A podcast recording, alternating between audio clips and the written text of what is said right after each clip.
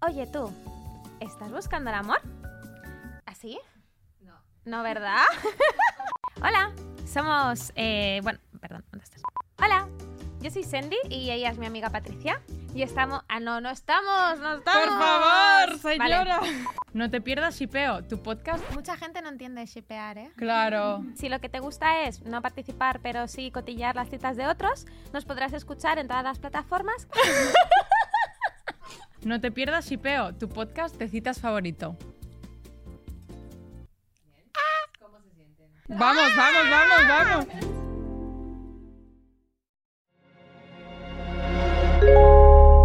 Podimo. Las mejores historias en audio. Es que yo no pienso. No pienso tanto las cosas, te lo juro. O sea, es como que si me pasa algo negativo, eh, realmente yo dejo la, la mente totalmente en blanco. Es una cosa mm, que me pasa a mí, no creo que le pase, le pasará a poca gente, pero, pero que si me pasa algo negativo, o estoy frustrado, o estoy mal, o de lo que fuera, no lo pienso, lo dejo de pensar. O sea, es algo que aparto automáticamente se me desconecta el cerebro en ese sentido. O sea, pienso en otras cosas. Básicamente eh, sigo. Es que, es que es algo mío. No sé. A mí cuando me viene toda una tromba de gente de tal o lo que fuera negativo, cosas negativas, eh, o estoy mal económicamente, o estoy no sé qué, o me pasa esto con una chica, o lo que sé. Me pongo las, las, las, las movidas estas que llevan los borricos, me las pongo y tiro para adelante. O sea, es una cosa personal. El 7 es un número mágico. Desde la antigüedad, este dígito encerró un halo de misterio. Para Pitágoras era el número perfecto. En un dado de seis caras, la suma de los puntos en las caras opuestas del mismo siempre sumará 7. Siete días de la semana, siete notas musicales, siete maravillas del mundo, siete días de la creación, siete colores del arco iris, siete chakras del ser y siete pecados capitales. Soy Xavi Martínez y juntos vamos a empezar un viaje de descubrimiento muy especial, de la mano de personalidades extraordinarias con experiencias vividas increíbles. Porque llevamos toda una vida ocultando nuestros pecados, pero olvidamos que todos ellos nos hicieron llegar hasta aquí. Esto es Seven.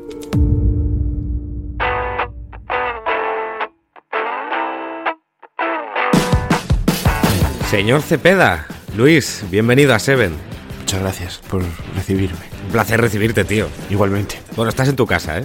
Bonita casa tienes. Bueno, es, eh, es muy hogar. Es de Folletti.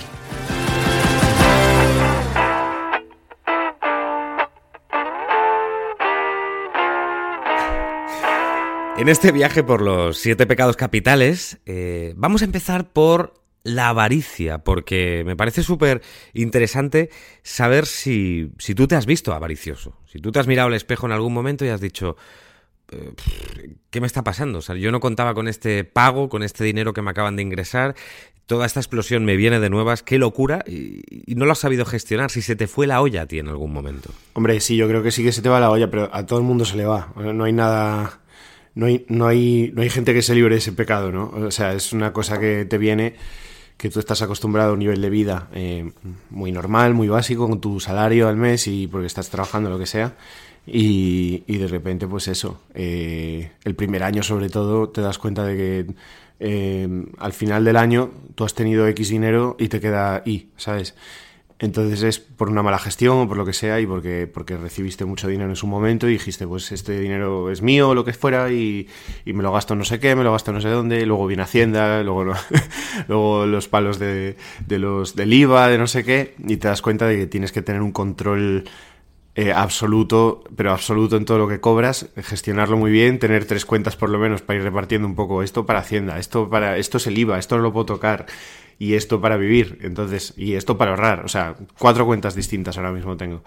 Entonces es, es, es un poco eso. El primer año absoluto desastre, eso ya te lo digo, o sea, eh, Primer año desastre en plan ¿qué? ingresos, ingresos de conciertos, de, del, del adelanto editorial, de cualquier cosa que, que me venga, pues evidentemente te, pues te ves con mucha pasta y, pues eso, te pones a comprar la tele, no sé qué, la no sé cuánto, te alquilas un piso de la hostia y al final te das cuenta de que tienes que relajar un poco la, cosa. Yo, por lo menos, eh, ya senté la cabeza, sobre todo este año, evidentemente con la, con la pandemia nos ha generado, yo, yo por lo menos he generado absolutamente, no te voy a decir nada, pero he generado muy poco.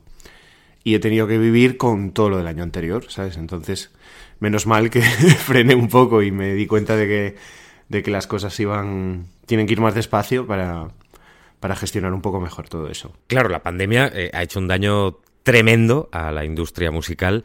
Eh, ¿A ti se te ha pasado por la cabeza o, tú conoces a alguien, también músico, artista, que haya pensado incluso en empezar a dedicarse a otra cosa eh, del daño que estaba sufriendo por la crisis del coronavirus? Mm, no hasta tal punto, pero, pero sí que, o sea, yo te lo hablo, te lo, te lo digo desde un punto de vista personal. es lo que te decía. O sea, que, hay que tener muchísimo control. Una persona que no haya tenido control hasta ahora, yo creo que este año ha sido catastrófico. O sea, de hecho, pues evidentemente no, no, no, no te quedas a cero porque tienes tus ingresos del año pasado, pero, pero no te voy a decir casi, pero una diferencia abismal, ¿sabes? ¿Por qué? Evidentemente, los ingresos eh, de un artista, los mayores ingresos que puede tener es de un, de un concierto. Eso es así. O sea, hoy en día los royalties y, las ventas de discos y eso casi no dan dinero. O sea, es, más, por, más por los conciertos que por otra cosa, ¿sabes? Entonces es eso, un poco. Oye, ¿y cómo ves la, la, situación política? Porque mm, hablando de otro de los pecados capitales, por ejemplo, la ira, y yo creo que se ve clarísimamente cómo la política de este país se ha convertido casi en, en aficiones de fútbol, parecen equipos, cada uno con su camiseta, sus colores, eh, eh, una guerra total. Y hay una cosa que me hace hasta un poco de gracia, que es que Cepeda muchas veces es sinónimo de polémica. Eh, tú te has buscado líos por, por hablar de política en, en Twitter. Sí, a ver, yo, me he buscado líos mm, por, por casi todo, pero, por todo. sobre todo por hablar de política en redes. no sé, yo creo que eso, que hoy en día la política, pues está como muy separada, cada partido tiene, su, tiene sus movidas, tiene su bandera, por ejemplo la ultraderecha ahora mismo evidentemente se ha apropiado de la bandera de nuestro país, cada, cada persona que lleva la bandera en una red social o lo que sea es porque es de lo que es, y, y es una putada, porque no hay, no hay un centro, hoy no hay un centro, o sea, hoy, hoy tienes una ideología o tienes otra, y entonces según esa ideología, eh, casi, casi se vota más por ideología que por economía, ¿sabes? O sea, si a ti no te gustan los inmigrantes y, y aún así eh, quieres una, una, política que, que sea mm, económicamente repartitaria, tú vas a votar a, a, a, Vox aunque, aunque te vaya mal en la economía, ¿sabes? Es, es surrealista. Entonces, hay esa separación hay esas apropiaciones que, dices que, buah, pero tío, que es mi bandera, o sea, es la bandera de mi país y ahora ya no, puedo ni, ni, lucirla con orgullo porque resulta que si pongo mi bandera en cualquier lado ya se me asocia a un partido. Es una putada, ¿sabes? Entonces, eh, pues sí, me he metido, me he metido muchos líos porque yo, por ejemplo, la ultraderecha no la tolero, no tolero, no tolero sus, sus, ideales, no tolero el maltrato animal, no tolero el, el machismo que tienen en muchas ocasiones, no tolero la homofobia, no tolero la xenofobia y no tolero todo eso que, que, que, es, que pregonan ocultamente, aunque no lo digan, sí que tienen esos ideales. Entonces, eh, yo qué sé, si, es que si, si, te soy sincero, a mí económicamente me conviene votar a Vox y me conviene votar a, la derecha, porque ganaría más pasta, pero es que no puedo, o sea, directamente no puedo porque, porque no, en mi cabeza no, no, no existe todo lo que... Lo, todos esos ideales. ¿no? Es interesante la reflexión que haces, incluso a nivel económico, porque, claro, eh, a priori, para muchísima gente, eh, tú, al posicionarte tan en contra de la derecha más extrema de este país, Vox, eh, tú eres de ultraizquierda. rojo, rojo. No tiene nada que ver. Yo podría ser perfectamente mm, pepero, tío. que no te voy a decir si lo soy o no, pero me refiero que, que no, no tiene nada que ver. O sea, es, es simplemente por ideología.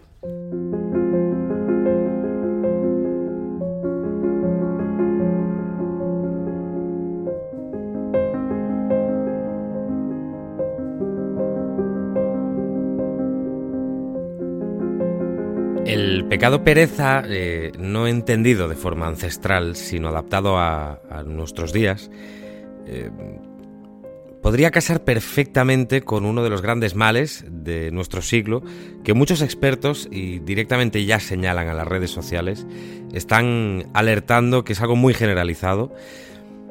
Depresión, ansiedad, eh, frustraciones, aspiraciones no cumplidas. ¿Te has sentido también así a través de las redes? Eh, ¿Y tú por qué crees que hay tanta frustración a nuestro alrededor? La necesidad de, reconocimiento, la necesidad de recibir likes, eh, nos está matando. Eh, sí, hoy, en día hay muchas cosas que se miden, evidentemente, se miden en likes, eso es así. O sea, es, si tu publicación no llega a X likes porque tienes una trayectoria de likes de lo que sea, digo, "Buah, pues no sé qué he hecho mal, ¿no? O, o- y, y te quedas en tu casa diciendo, "Pf, ya no me sigue tanta gente, ya no me tal. Yo creo que en ese sentido mi cabeza está tan fuera de eso.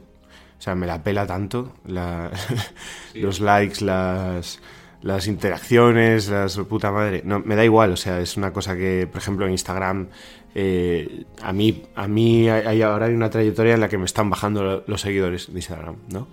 Y sé que es gente que, por ejemplo, seguía el programa, o seguía una relación, o seguía lo que fuera, y no me sigue a mí. Yo, ojalá, yo siempre he dicho, ojalá esa gente se vaya ya de golpe, para que ya empiece a subir y a escucharme la gente, en plan, que se quede la gente que realmente quiere escuchar eh, mi música, que quiere escuchar mi trabajo, ¿no? Y no sé, es... Hay gente que sí que le, que le afecta, tío, pero no- a mí realmente pues lo miro y me río de ello. O sea, te lo juro, es una cosa que no... Bueno, y, y hablando de redes y de líos en redes y de polémica, eh, claro, parece que un fan de Aitana no pueda ser fan de Cepeda y, y viceversa. Eh, ¿Por qué crees que se ha generado esa polémica entre, entre los dos fandoms en redes? Que es una guerra, o sea, es- es de locos. No lo sé, o sea, es, es una cosa que se ha masificado un poco, ¿no? Es, es, es ya por inercia. Eh, no lo entiendo, yo a ella le tengo muchísimo cariño y respeto todo su trabajo y, y siempre lo he dicho, o sea, no, no lo he dicho últimamente porque cualquier cosa que diga eh, sobre ella, eh, ya eh, los fans de ella ya van a atacar y lo que fuera, y- y es gente, por ejemplo, que que no tiene nada que ver con lo otro. O sea, hay gente que no me apetece bloquear. O sea, gente que realmente sigue a una persona, que sigue su música y que me, da igual su ideología y todo lo que piensen. Y, y es eso. Pues no sé, se ha generalizado pues porque igual alguna canción se la han llevado a un terreno más personal y lo que tienen que entender realmente la gente es que las canciones... eh, se hacen eh, simplemente desde, evidentemente desde, desde, desde movidas personales, pero que no tiene, no tiene que ir todo ligado a ello. Eso- esas cosas han pasado hace mucho y, y- y está olvidado. Yo le tengo mucho cariño y supongo que ya a mí también y, y ya está. O sea, que se queden con eso. Claro, sales de Operación Triunfo, eh, esa edición con tantísimo éxito. Tú, eh, para tu cabeza, o sea, el hecho de pasar de ser alguien anónimo, bueno, habías estado en algún que otro talent, pero bueno, casi 100% anónimo, a de repente convertirte en una de las personas más conocidas de este país. Eh, cuando acaba el programa, eh, al salir, ¿qué pasa por tu cabeza? ¿Cómo, cómo- se gestiona eso? Hombre, ahí no lo sabes, realmente. O sea, no sabes. Cuando tú sales a la calle y te, te lo dicen todo, pues es un choque un choque galáctico, no sé cómo, no sé cómo explicarlo, de, de, de- de sensaciones. Evidentemente lo, lo único que piensas, yo por lo menos lo único que he pensado en ese momento tan, tan mediático de decir, joder, hay mucha gente que quiere escuchar algo mío, algo que haga, algo que tal. Es, es una muy buena oportunidad para, para ponerse a trabajar y aprender y a, y a componer, porque realmente mm, te das cuenta de que puede que puedas vivir de ello, ¿no? Y, y lo primero que pasó por mi cabeza al salir y al ver tanta, tanta, tanto boom mediático fue eso. O sea, no pensé que fuera por un programa, sino o sea, sí que fue por un programa, pero me refiero a que no pensé en plan, esto es como Gran Hermano. Ya. La gente me sigue por polémica o por lo que sea. No, pensé más en un trabajo, en, en la otra cosa, en la música, que, que en eso. Entonces, eh, ahí cambió la cabeza. cambia la cabeza radicalmente y te, da unas ganas de currar que flipas, o sea, de, hacer música. Y otro de los pecados capitales, la, envidia. Cuando salís de ese programa, eh, ese grupo de participantes, de chicos, chicas, eh, ¿notas la competitividad que hay? Eh, me explico, o sea, ese tipo de envidia de está vendiendo más, es más famoso que yo, tiene más seguidores en redes que yo, entre unos y otros, ¿había envidia?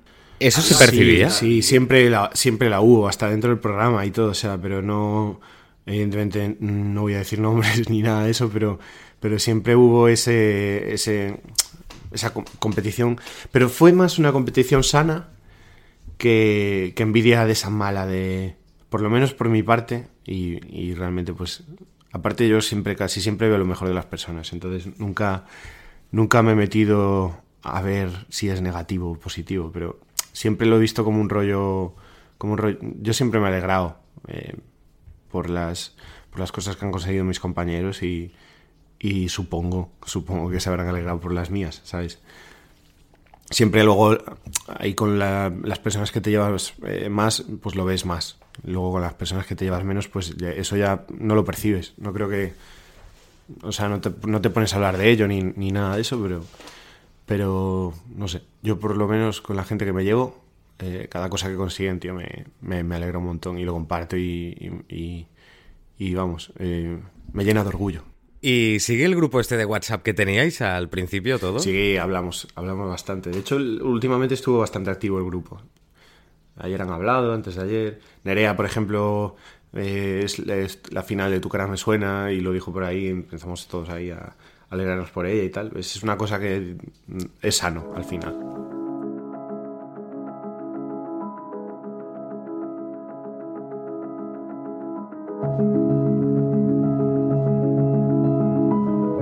Como dijo Eleanor Roosevelt, el futuro pertenece a aquellos que creen en la belleza de sus sueños. Luis estudió arquitectura y diseño industrial a priori podría parecer que ese universitario estaba en las antípodas del mundo de la música y del espectáculo. Pero como casi siempre, nada es lo que parece. Y escondido, un caldo cociéndose en secreto a fuego lento.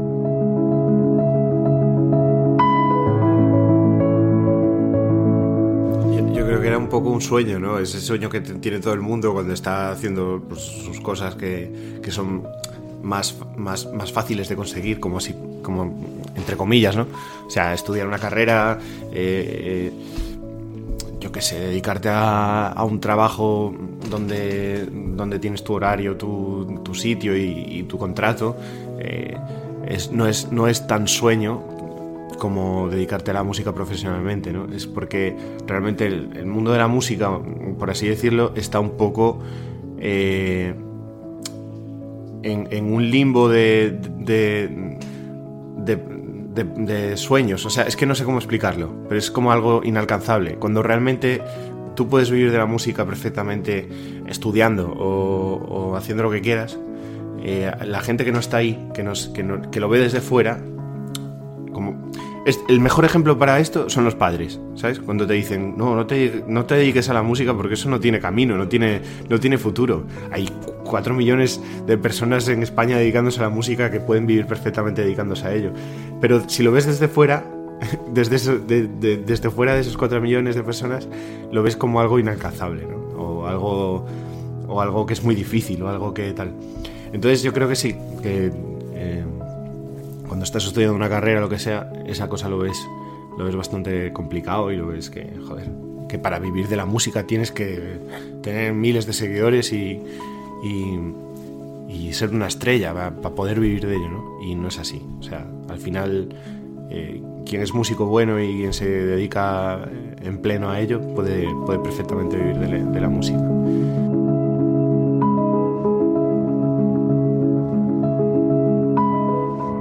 Claro, hay un momento en el que tú eres el chico nuevo en la oficina, como quien dice, en la industria musical, una industria eh, petada de egos, eso lo conocemos bien. ¿Tú te has sentido en algún momento eh, atacado por la soberbia de esta industria, de otros compañeros de profesión tal vez? Eh, otro de los pecados capitales. ¿La soberbia la, la recibiste mucho al principio cuando llegaste de nuevas? ¿Te sentiste rechazado? No, no, no rechazado. A ver, en España por lo menos, tío, eh, las cosas... La gente triunfa por, por algo y no es por soberbia. O sea, la gente que está arriba eh, es bastante... La que más arriba está es la más humilde. La más humilde, sí. Y eso es así. Y la que menos está arriba, que se lo cree, es la más, eh, la más soberbia. Y es una. Y es una. Y esto, esto es así. O sea, es- las cosas son así. Entonces. eh, la relación que he tenido con músicos siempre ha sido. siempre ha sido positiva. Yo, por lo menos, con los que he hablado, con los que me llevo ahora, por ejemplo, con David Zotero, con. con Funambulista, con. yo qué sé, con Marwan, Mar- con todas estas. con toda esta gente que ahora eh, se lleva bien conmigo ahí no hay. O sea, ahí, tienes que dejar la soberbia al lado porque es que no hay directamente. O sea, es la humildad personificada, cada persona con la que me llevo. Entonces, eh, la he visto, evidentemente, en mucha gente, pero es gente que he puesto un muro. Siempre que he visto eso, siempre pongo un muro. En plan, ¿dónde vas? O sea, tranquilo que no... Relájate. No, no sé cómo explicarlo, pero... Pero suelo apartar a ese tipo de personas. ¿Se te ha acercado mucha gente porque eras Cepeda? Eh, los ves venir, eh, lo notas, juegas con eso y dices, bueno, me lo paso bien un rato y luego ya. Sí, yo creo que sí que lo noto y, tengo cabeza para dividir eso, para la gente que, que, que viene porque soy X o porque soy Y, o sea, eso es así. Y, y siempre separo también, o sea, la gente que estaba sigue estando y la gente que entra ahora eh, hay un colador, pero muy... O sea, hay, hay un, un buen, buen filtro que tengo, ¿sabes? Y diferencio muy bien. Quiero... Se diferencia a las personas que están, que están o que quieren estar de verdad a las personas que quieren algo. Eso es así. Y cuando, evidentemente, cuando veo a alguien que quiere algo, yo siempre pido algo a cambio. O sea, eso es así, siempre. ¿Es imposible encontrar el amor pensando así? Hombre, pues a, a ver, sí que es jodido. Yo siempre he dicho, quédate con la persona que no, que no te conozca. Desde el principio, ¿tú quién eres? Pues no, el amor de mi vida. Claro, claro. No, eh, sí, joder, es, es evidentemente mucha, hay mucha, hay muchas personas que se te acercan también en ese sentido, pero que es lo que te digo, que tengo un, un buen filtro y, y diferencio mucho eso. Que también se puede, eso puede jugar en tu favor también. Claro, claro. La lujuria, ¿eh? En la industria musical hay mucha lujuria. A ver, pues no te voy a Sí, mentir, sí. que sí, sí que la hay, pero que...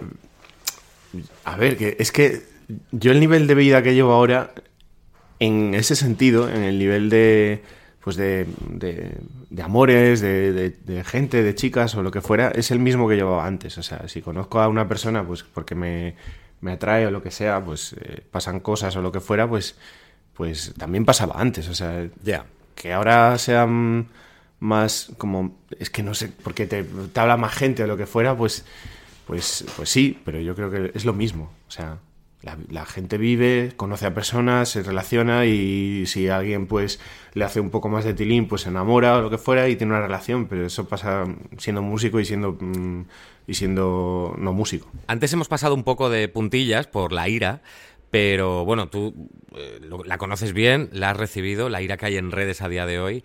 Ejemplo tonto, ¿eh? me lo invento. Mm, tweet, vengo del Mercadona y 200 tweets de trolls diciendo, ¿qué haces en Mercadona, imbécil? Que ahí explotan a la gente. En fin, parece que nos quejemos ya por todo, la mínima, ¿no? Saltamos.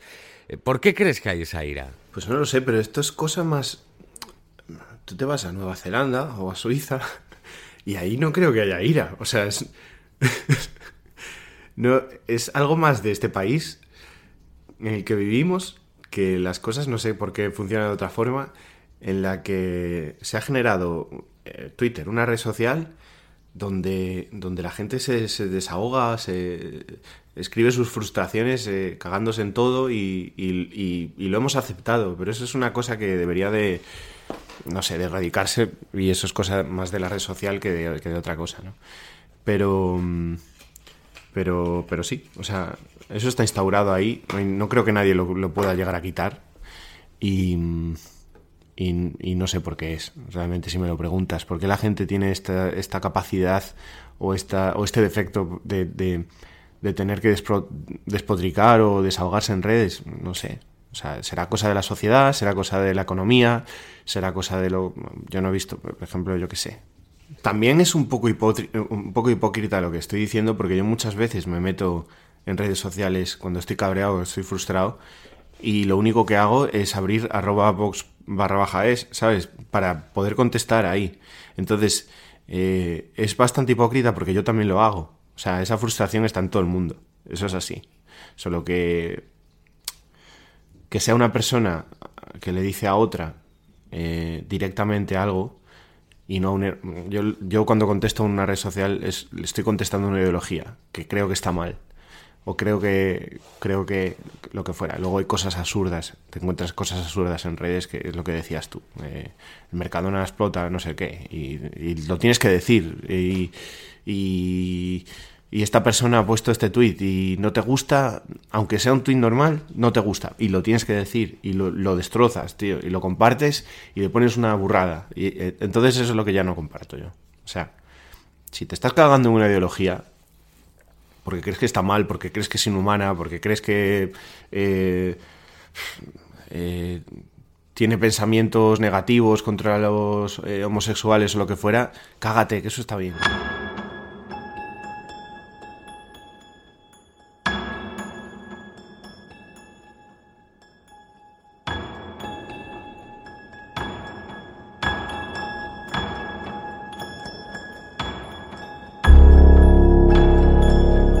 Hablemos del clickbait porque, eh, bueno, hace poco vimos un lío tremendo entre el cantante Antonio José y una periodista, le estaba haciendo una entrevista. Y bueno, hay interpretaciones de todo tipo, cómo contesta él, las preguntas que ella le hace, si es directamente solo para sacar el morbo, para conseguir ese clickbait, el titular. Em, nadie te reconoce, eh, nadie te pone cara. Bueno, eh, ya todo el mundo creo que conoce esta historia y si no, pues la, buscáis en Google rápido que, os aparece, paráis el podcast y, y ahora seguís escuchando pero yo sé que si tú has, estado pendiente y las, has visto. Eh, no, te, voy a pedir que te pongas del lado de uno o de otro, pero tú cómo has visto esto? Eh, ¿Cómo están esas responsabilidades desde tu parte, que sería la de artista, y la mía, la de, la de entrevistador? No, no es, una cosa un poco de los dos, también te digo. Pero hay una cosa que sí que es cierta. El clickbait, en ese sentido, en ese, justo en esa entrevista, es una frase mm, directamente que ha dicho él. O sea, eso es así. Otra cosa es que estés en desacuerdo con lo que es el entorno periodístico en ese sentido. O sea, tú cuando vas a hacer una entrevista, vas con todo tu amor, con todo tu cariño, porque saben que te vas a promocionar, sabe, sabes que es una entrevista para, eh, que es buena para tu trabajo, si no, no vas directamente. Tú no vas a una entrevista Mm, sabiendo que te van a poner verde, que, van a generar clickbait. Evidentemente, el, entorno de esa entrevista ya se sabe que la periodista lo que quería generar era eso. Entonces, yo en cuanto veo eso en una entrevista, a la, segunda pregunta me levanto y me voy. Y ya no hay entrevista. Y hablo luego con el medio, le explico lo que ha pasado y, y ahí se acaba.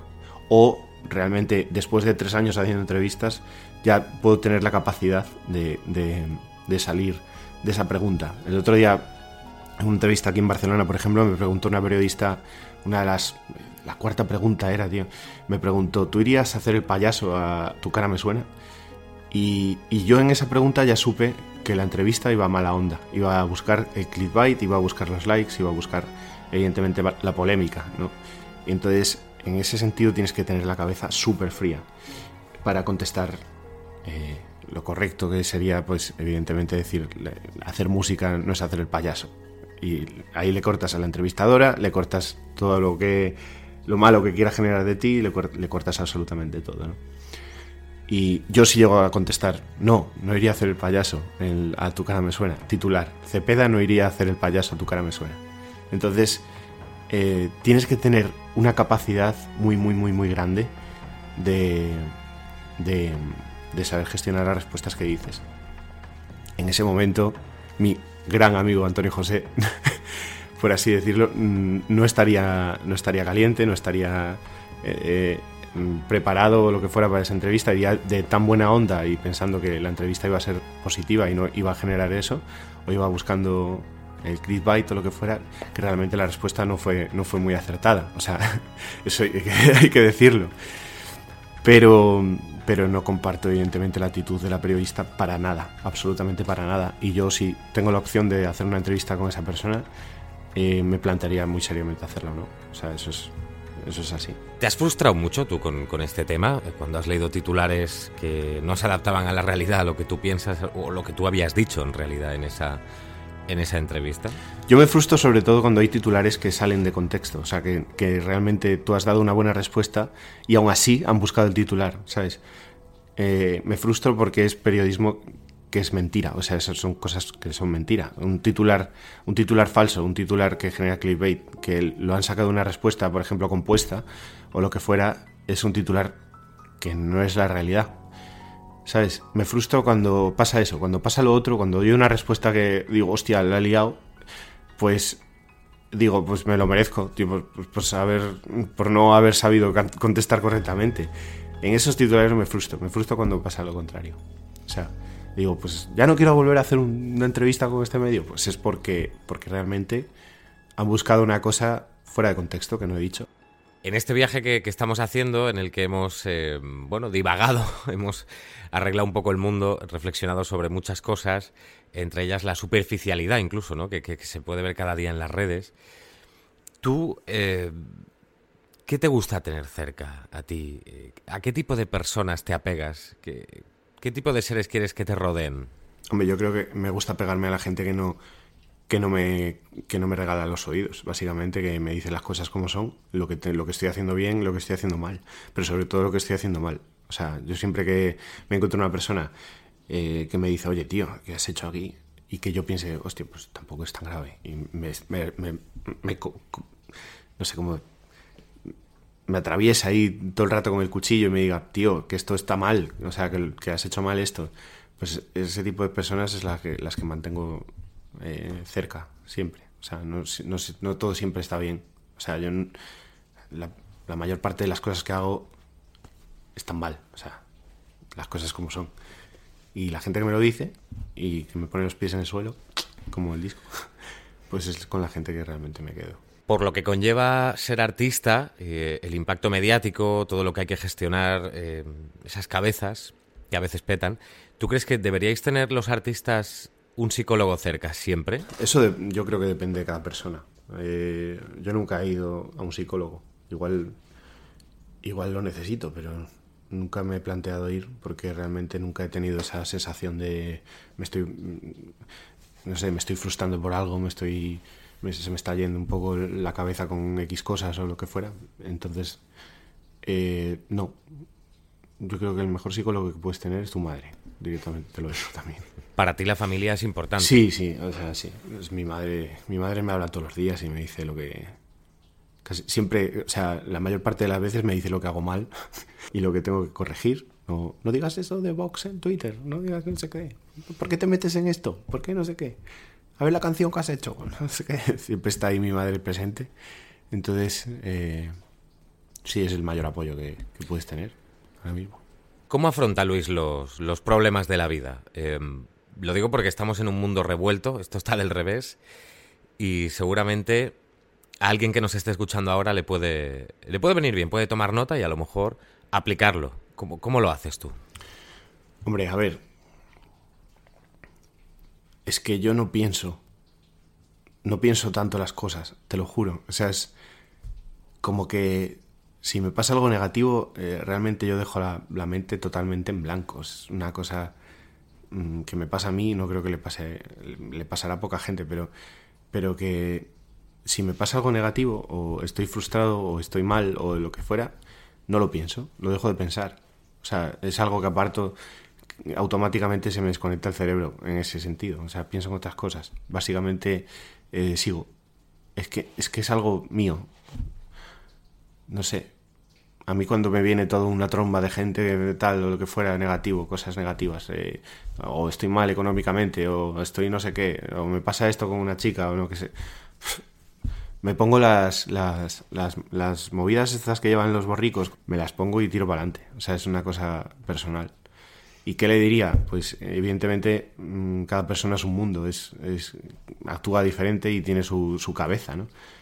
Pero es muy difícil dar un consejo en este, en este sentido, pero que, pues, no sé, que hagan como yo. Es que no hay otra.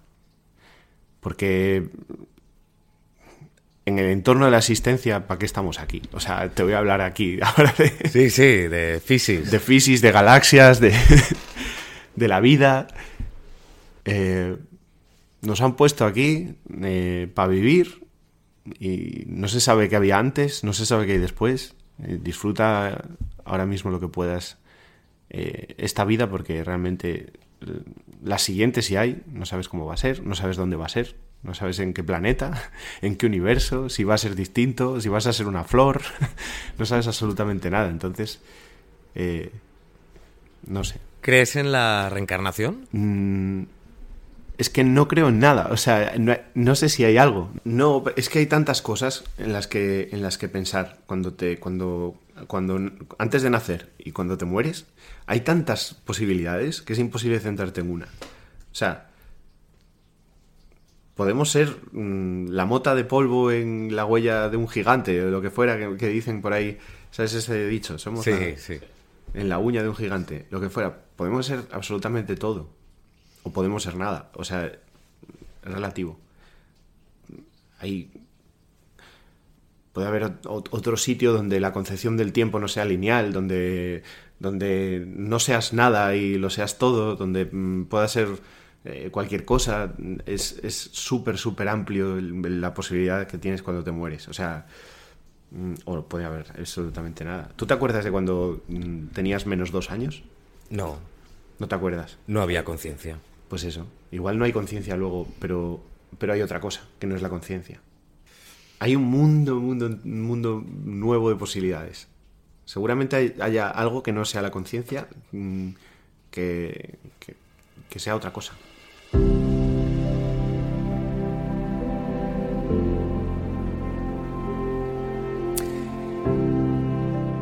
Me ha encantado. Muchísimas gracias, Luis.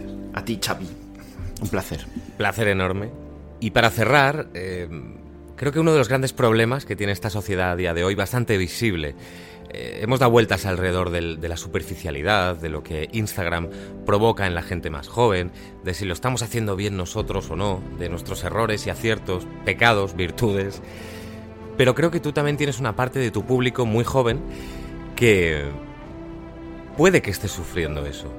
Entiendo que eres eh, consciente de que eres ejemplo de muchas cosas y creo que también puedes ayudar a muchas personas a sentirse un poco mejor con tus canciones, con tus palabras, con tu forma de ver la vida porque eres un tío con opinión, que no se corta.